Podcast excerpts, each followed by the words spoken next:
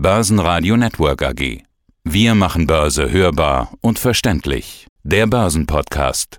Guten Morgen, ich bin Christian Rauch und der CEO von Degussa Goldhandel. Aus dem Studio des Börsenradio grüßt Andi Groß. Schönen guten Morgen. Ja, liebe Zuhörerinnen, liebe Zuhörer, Sie haben Gold gekauft und jetzt, ja, wie wird eigentlich Gold richtig und vor allen Dingen sicher gelagert? Wie schützen Sie Ihr Gold vor unberechtigtem Zugriff, sodass Sie auch in Zukunft viel Freude haben an Ihrer Investition? Herr Rauch, das wollen wir gemeinsam klären. Sie haben viele Geschichten mitgebracht, skurril, interessant, spannend und letztendlich dann auch die Profilösung. Aber bevor wir dahin kommen, ist jetzt eigentlich ein günstiger Zeitpunkt, Gold zu kaufen? Es ist immer ein günstiger Zeitpunkt, Gold zu kaufen. Der Goldkurs zum Zeitpunkt unseres Interviews steht jetzt wieder fest und deutlich bei über 2000 US-Dollar. Die Feinunze 2021, um genau zu sein, oder 1873 Euro. Wir sehen seit sehr, sehr, sehr vielen Jahren eine ganz konstante Entwicklung des Goldpreises nach oben in jeder beliebigen Währung. Und deshalb ist es immer ein guter Zeitpunkt, Gold zu kaufen, vor allem wenn man es regelmäßig tut. Aber wie Sie gerade gesagt haben, die meisten Kunden beschäftigen sich tatsächlich damit, wann man Gold kauft und wie viel man investiert. Aber die wenigsten überlegen sich dann, was sie damit tun. Dass es eben wichtig und zugleich auch nicht trivial ist, sich Gedanken zu machen, was ich damit tue, wie ich Gold sicher verwahre. Das zeigen ja solche spektakulären Diebstähle wie keine Ahnung, 2017 100 Kilo Goldmünze aus dem Bodo Museum in Berlin, die gestohlen worden ist. Sicherheitsvorkehrungen waren schlampig bis nicht vorhanden. Ja, das Gold ist letztendlich weg, vermutlich zersägt, eingeschmolzen. Was bleibt, ist ein bisschen Goldstaub. Ja, also diese Cases gehen dann durch die Presse, da spricht jemand drüber. Was ist denn die Lehre für den Goldbesitzer, der jetzt vielleicht nicht die 100 Kilo Münze hat, aber auch kleinere Mengen, erwecken große Begehrlichkeiten? Gold zu stehlen ist so alt wie Gold haben. Wir merken das ja beispielsweise aus der, wir wissen das aus der Römerzeit. Da haben die römischen Legionäre in Deutschland zum Beispiel ihr Gold im Boden vergraben, weil sie es nicht im Zelt lassen wollten, sind dann entweder in der Schlacht ums Leben gekommen oder haben es vergessen oder es rechtzeitig nicht ihren Erben gesagt. Und deshalb finden die Archäologen heute noch im Grunde jeden Tag in vielen Böden diese Goldschätze.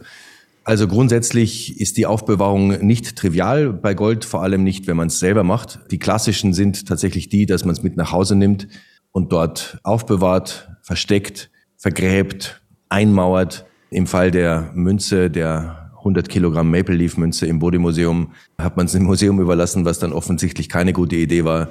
Gold ist einfach sehr, sehr teuer, erhält seinen Wert und ist dadurch, dass große Werte nicht viel Platz brauchen, auch wunderbar, um zu klauen. Ja, also eine 100 Kilo Münze, muss ich sagen, ist gar nicht mal so einfach zu stehlen, allein weil man es kaum heben kann alleine. Alleine sowieso nicht, aber auch zu zweit oder zu dritt.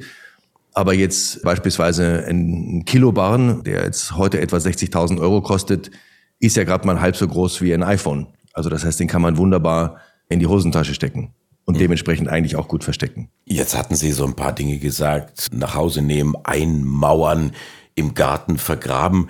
Passiert das wirklich oder machen Sie Witze? Nein, das ist kein Witz, das passiert tatsächlich. Viele Menschen nehmen Gold mit nach Hause, auch Silber, Münzen, kleine Barren und verstecken es.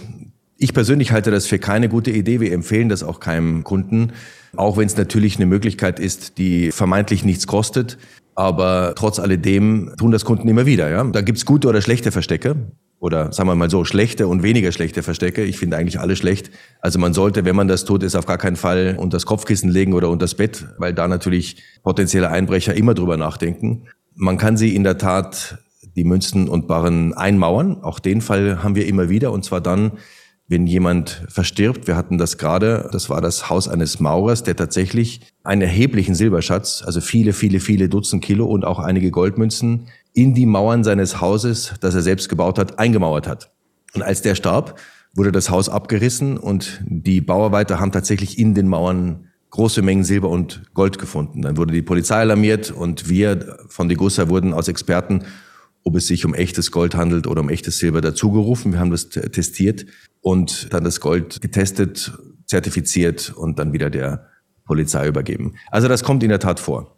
Keine gute Idee, wie man sieht, weil in der Regel war es, glaube ich, nicht so gedacht, dass das dann die Bauarbeiter finden oder, oder wir. Auch wenn es sicher ist, aber richtig gut rankommt, tut man nicht. Und wenn man es vergisst, es rechtzeitig den Erben zu sagen oder denjenigen, die man begünstigen will, ist es einfach keine gute Idee. Das gleiche trifft zu bei im Garten vergraben. Ja. Das ist natürlich bei einem Einbruch die bessere Idee grundsätzlich, aber letztendlich findet man immer wieder, wie gesagt, seit der Römerzeit und vorher große Mengen an Gold und Silber, die vergraben wurden und vergessen wurden oder nicht rechtzeitig kommuniziert werden. Bei Gold muss man sagen, funktioniert das sogar noch einigermaßen gut, weil Gold ja nicht oxidiert. Also da spricht die Feuchte in der Erde, schadet dem Gold weniger als bei Silber. Aber grundsätzlich würde ich keinem raten, es zu vergraben. Gibt es da irgendwie eine, eine Hausnummer, eine Schätzgröße, wie viel Kilotonnen Werte in den Gärten oder Mauern dieser Welt versteckt sind? ich will jetzt keine Fantasien von Schatzsuchern beflügeln. ist schon passiert, ist schon längst passiert. Ist schon passiert, ist schon passiert. Also es sind natürlich Tonnen. Ja? Allein was die Römer noch vergraben haben, ist eine ganze Menge. Wie viel Privatpersonen ihr Gold im Garten vergraben haben, kann ich wirklich nicht, nicht schätzen, aber es sind sicherlich eher Tonnen als Kilo. Na gut, da gibt's ja auch das alte Zitat. Also Varus gib mir meine Legionen wieder, soll er gesagt haben. Aber ich glaube, Varus gib mir meine Millionen wieder. Das ist ein treffenderes Zitat. Also dann doch irgendwo, wenn Sie sagen, zu Hause in einem Safe, in einem Tresor. Ist das jetzt trivialer? Ich meine, ich kann ja auch eine, eine Kombination vom Tresor vergessen oder der ganze Tresor wird geklaut. Ja gut, ein Tresor zu klauen ist relativ schwer, ab einer gewissen Größe. Der Tresor hat in der Tat viele Vorteile, aus meiner Sicht zumindest gegenüber dem Loch im Garten. Es ist sicher, er ist in der Regel brandsicher. Der Tresor hat einen großen Nachteil, ohne jetzt jemand Angst machen zu wollen. Er schützt natürlich nicht vor Einbruch. Also das heißt, wenn eingebrochen wird und wenn jemand zu Hause ist, kommt es immer wieder vor, dass die Bewohner dazu gezwungen werden, den Tresor zu öffnen. Das ist das Einzige, was gegen den Tresor schließt. Deshalb empfehlen wir unseren Kunden, größere Werte in Form von Gold oder auch von anderen gar nicht zu Hause aufzubewahren, sondern es jemand zu überlassen, der das hauptberuflich macht. Hm, Sie sagten Schließfach, das klassische Schließfach bei der Bank. Ist sowas safe im wahrsten Sinne des Wortes? Ich meine, äh, auch ja. da haben Sie vermutlich wieder irgendwelche Geschichten. Da habe ich auch irgendwelche Geschichten, aber grundsätzlich ist ein Bankschließfach sicher, gar keine Frage, sehr hoch sogar. Man hat eine bedingte Anonymität, eingeschränkten Zugriff, weil es halt Öffnungszeiten gibt. Aber was man sieht, ist, dass viele Banken, vor allem in Deutschland, sich von diesem Geschäft verabschieden, es, wenn überhaupt, dann nur noch für Bestandskunden anbieten, also für Kunden, die auch ihr Konto dort haben. Und es einfach immer schwieriger wird, ein Schließfach zu finden. Aber grundsätzlich ist das keine schlechte Idee. Weil Sie mich gerade nach einer Geschichte gefragt haben, ich habe vor kurzem eine ältere Dame kennenlernen dürfen, die mir erzählt hat, dass ihr Vater, ein jüdischer Kaufmann, in den 30er Jahren sein Gold verteilt hat, in dem Wissen, dass er fliehen wird, in mögliche Städte seiner Flucht. Also ihr Vater reiste in Städte wie Caracas, New York, Paris und Zürich. Er öffnete dort ein Bankschließfach, zahlte das im Voraus für diese 50 Jahre und deponierte dort kleinere Mengen Gold und 10.000 Dollar. Und diese Tochter erhält jetzt nun regelmäßig, nachdem die 50 Jahre um sind, von diesen Banken Briefe, die sie finden und sagen, bitte zahl dein Bankschließfach, weil sonst müssen wir es zwangsräumen. Und sie reist jetzt diese Routen ihres Vaters nach, geht zu diesem Schließfach, öffnet das Schließfach und hat dann eine schöne Erinnerung oder eine weniger schöne Erinnerung, aber trotzdem eine Erinnerung an ihren Vater, wo er war, um sich selbst und seine Familie zu sichern. Also auch bei einem Bankschließfach ist es so, das kann man machen.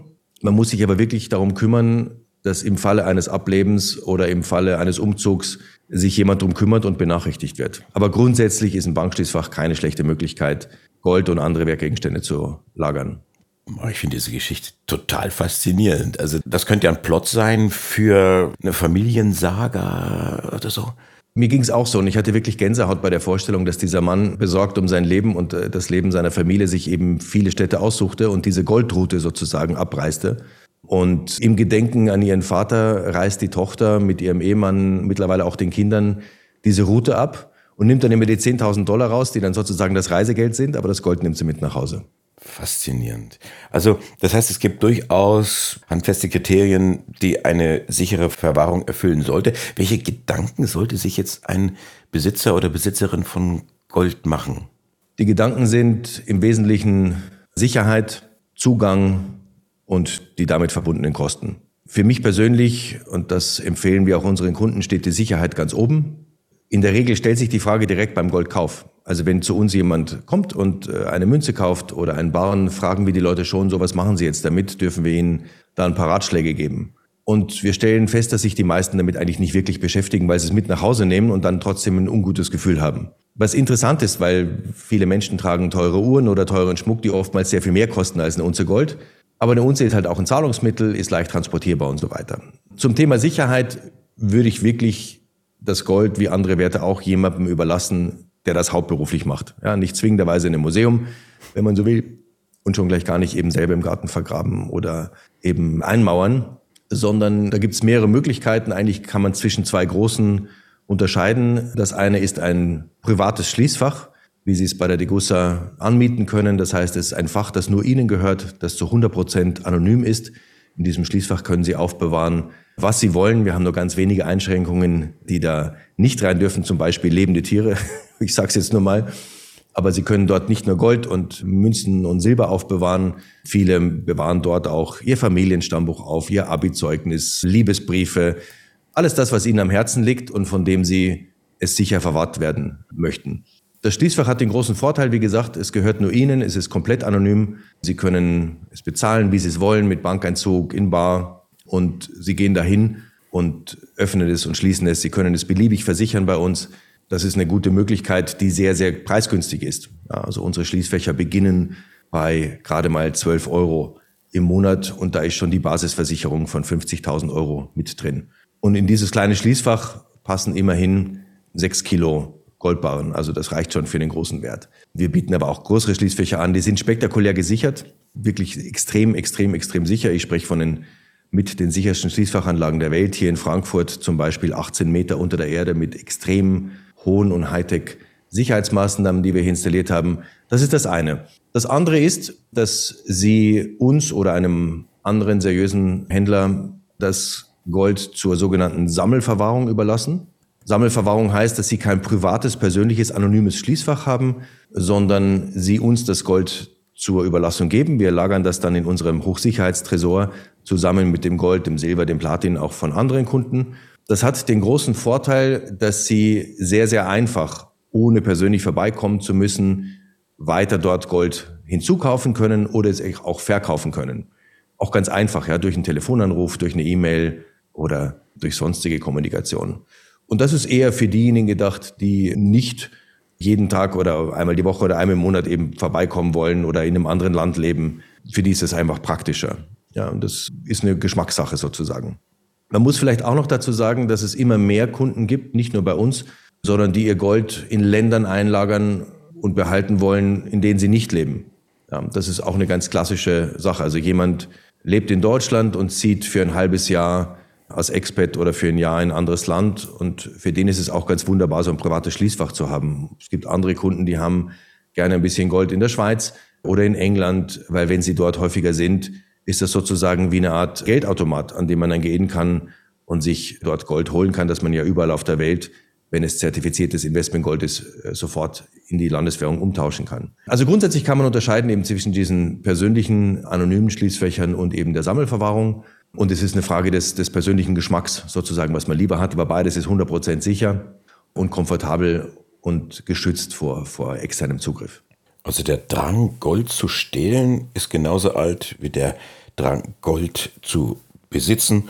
Und die Degussa bietet unter anderem die sichersten Schließfächer der Welt.